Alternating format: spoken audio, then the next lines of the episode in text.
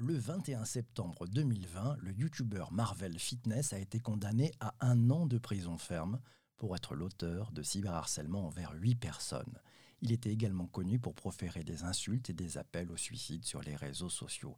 Phénomène de plus en plus répandu, on se plonge aujourd'hui dans le décryptage de ce qui se cache avec le cyberharcèlement et c'est un super billet de notre ami Louis que tu pourras retrouver sur le digitalpourtous.fr. Le cyberharcèlement, qu'est-ce que c'est? Selon le service public.fr, le harcèlement est le fait de tenir des propos ou d'avoir des comportements répétés ayant pour but ou effet une dégradation des conditions de vie de la victime. Le harcèlement est caractérisé par la fréquence des propos et leur teneur insultante, obscène ou menaçante. Le cyberharcèlement, lui, se distingue du harcèlement de par la sphère sur laquelle il prend forme. Il opère exclusivement sur Internet, sur les réseaux sociaux, sur les forums, dans les jeux vidéo offrant plus de confort à leurs auteurs qui peuvent conserver facilement leur anonymat. Qu'est-ce qu'il y a en jeu avec le cyberharcèlement et le harcèlement? Ben, Selon une étude de Microsoft, l'indice du civisme en ligne a gagné 3 points en 2020. En France, ce sont 59% des adolescents et 66% des adultes qui sont concernés par les incivilités sur Internet. Le cyberharcèlement peut prendre différentes formes. Louis en a vu trois. Il y a trois cas, les plus courants, qui sont l'escroquerie et la tentative de fraude, la discrimination de genre, de race, de religion, de couleur de peau, et enfin, le dernier, ce sont les discours haineux.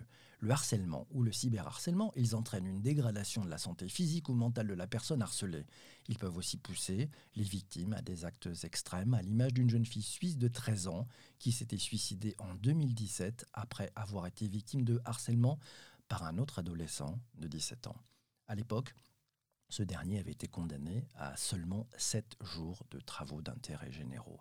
Que faire alors en matière, en cas de cyberharcèlement? Si ça t'arrive, Louis te dit, on peut condamner un cyberharceleur, c'est encore aujourd'hui extrêmement compliqué pourtant. Tout d'abord, comme évoqué, pour préserver son anonymat sur Internet, c'est relativement simple. On peut identifier une personne qui agit sur la toile, c'est complexe. Et si celle-ci agit sous un pseudo, sans photo, et n'offrant peu, voire aucune information personnelle, c'est quand même assez galère. Donc il faut faire quand même quelque chose. Un autre obstacle à ne pas négliger, nous signale Louis, c'est le rôle d'intermédiaire technique. Les hébergeurs, les fournisseurs d'accès à Internet. Oui, tous ces gens-là, tous ces hébergeurs de contenu offensants et blessants doivent être en capacité de pouvoir supprimer rapidement les propos d'un internaute.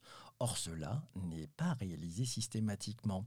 Oui, les fournisseurs d'accès à Internet, les fameux FIA, ouais, de par leur fonction, peuvent également être tenus pour responsables au regard de la loi. Premier point. Les victimes de cyberharcèlement peuvent se manifester auprès de la police ou de la gendarmerie. Tu fais le 17 ou t'envoies un SMS au 114. C'est également possible de signaler du contenu sur la plateforme Pharos. C'est la plateforme d'harmonisation, d'analyse, de recoupement et d'orientation des signalements. C'est la plateforme du ministère de l'Intérieur. Le deuxième point, il ne faut pas hésiter également à prendre des captures d'écran, à conserver des traces des propos tenus afin de toujours avoir des preuves, quand bien même le contenu aurait été effacé.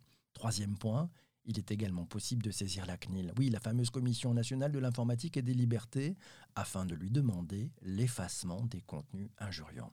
En parallèle, les moteurs de recherche peuvent être contactés pour demander à déréférencer un contenu qui figure dans les résultats de recherche.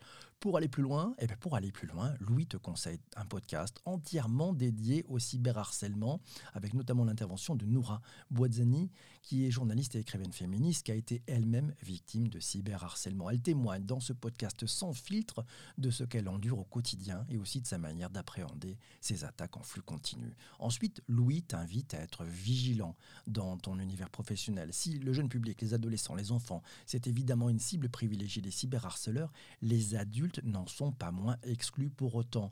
Et en effet, le cyberharcèlement, il se répand également dans l'affaire professionnelle. D'ailleurs, une étude belge de 2019 révèle qu'environ un travailleur sur dix se sent victime de harcèlement au moins deux fois par semaine.